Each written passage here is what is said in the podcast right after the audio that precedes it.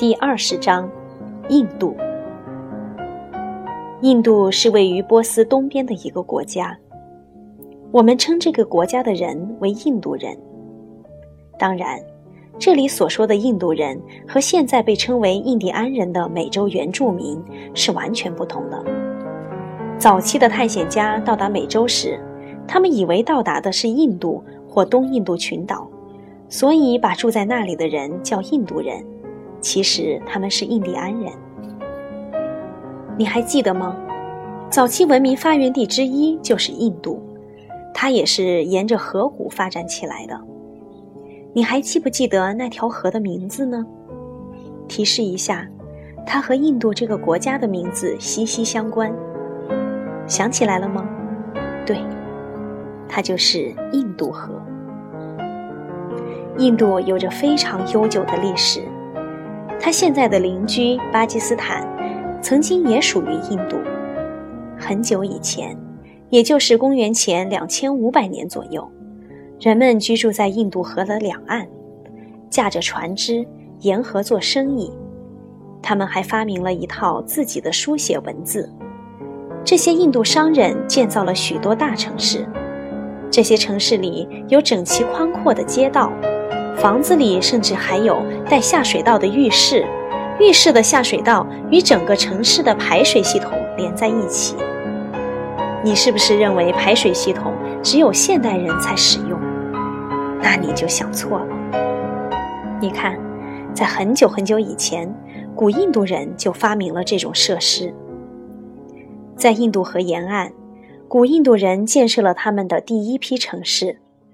过了大约一千年之后。他们的国家遭到生活在他们西边的人的侵犯，这些人来自靠近波斯的某个地方，他们的语言属于印欧语系。他们刚到印度的时候连字都不会写，但是这些战士都非常强壮，他们慢慢扩大了自己在印度的领地。以前的印度人和这些新来的入侵者相互学习。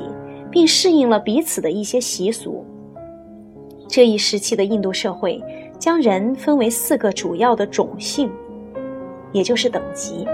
不同种姓之间禁止往来，例如，绝不允许一个种姓的孩子与另一个种姓的孩子一起玩耍；一个种姓的男人绝不能娶另一个种姓的女人；两个种姓的人也不允许在一起吃饭。僧侣和学者是等级最高的种姓，接下来是这各种官吏和士兵，第三等级的种姓是农民和商人，第四等级，也就是最后一个种姓是劳工，即那些砍柴、挖土或挑水的人。但这些人并不是处在最低的等级，还有一些不属于任何种姓的人。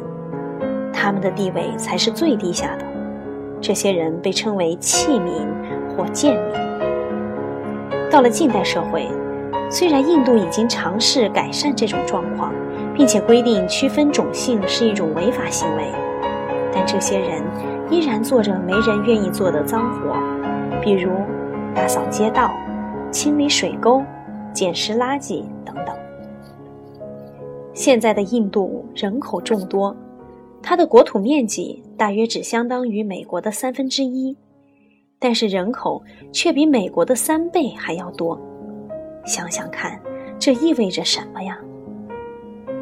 现在，印度人大都信奉印度教，但是在公元前三百年到公元四百年之间的大约七百年，印度盛行的是佛教。佛教在印度是这样产生和发展的。公元前五百年左右，有位印度王子出生了，他名叫乔达摩。乔达摩看到世界上存在太多的苦难和不幸，他觉得自己只是凭运气出生在贵族家庭中，所以生活的很幸福。但还有很多人都过着悲惨的生活，一点也不幸福。于是他舍弃了自己高贵的身份和安逸的生活。将全部的时间和精力都用来改善下层人民的生活。乔达摩教导人们要拥有一颗善良的心，教导人们养成诚实的品格，教导人们帮助穷困者和不幸者。这样过了一段时间，人们开始称他为佛陀，因为大家都认为他非常的神圣纯洁。最后，人们将他认作神的化身，就像敬奉神一样敬仰他。这些信仰佛教的人们就是佛教徒。很快，佛教徒越来越多，因为佛教使人变得善良，所以很多群众自然而然就变成了佛教徒。佛教徒希望世界上所有的人都信仰佛教，因为他们认为这是一种很好的宗教。